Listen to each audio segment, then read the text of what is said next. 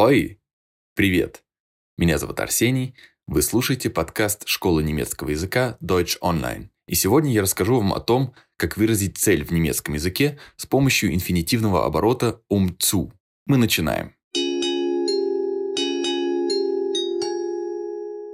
Um и zu используются в простом предложении, когда нам нужно сказать «чтобы» или «для того, чтобы».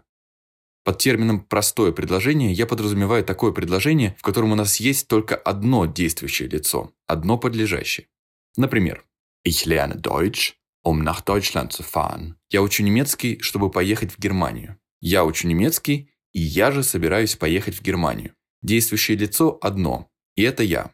Глагол во втором предложении um nach Deutschland zu fahren стоит в инфинитиве, то есть в начальной, словарной, неспряженной форме fahren – поехать или ехать. Перед этим же вторым глаголом в предложении ставится zu. Это тоже правило. Zu в таких случаях всегда стоит перед вторым глаголом. Um отвечает за то, что в предложении только одно действующее лицо, а zu – за инфинитив. С двумя деятелями um может использоваться только в предложениях с глаголами schicken и senden, которые переводятся как «отсылать». Ich habe die Kinder zum Bäcker geschickt, um Brötchen zu bringen.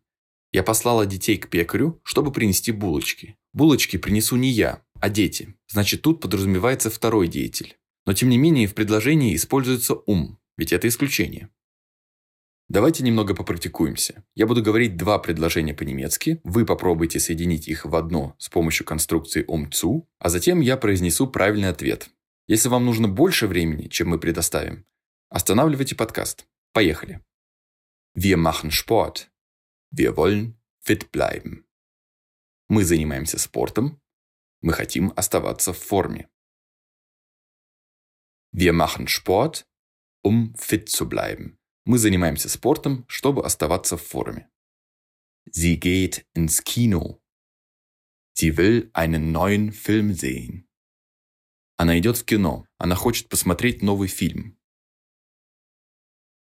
Sie geht ins Kino, um einen neuen Film zu sehen. Она идет в кино, чтобы посмотреть новый фильм.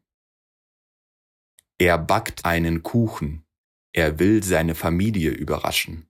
Он печет пирог. Он хочет удивить свою семью. Er backt einen Kuchen, um seine Familie zu überraschen. Он печет пирог, чтобы удивить свою семью. Отлично. Есть еще один способ выразить цель в немецком предложении. Это слово damit – чтобы. Оно может использоваться, когда в предложении сразу два деятеля, или деятель упоминается дважды. Wir machen Sport, damit wir fit bleiben. Мы занимаемся спортом, чтобы мы оставались в форме. Er backt einen Kuchen, damit seine Mutter überrascht ist. Он готовит пирог, чтобы его мама удивилась. Вот и все, что я хотел рассказать вам о выражении цели в немецком языке. Подписывайтесь на канал Школы немецкого языка Deutsch Online. Меня зовут Арсений. И schönen Abend noch. Хорошего вечера.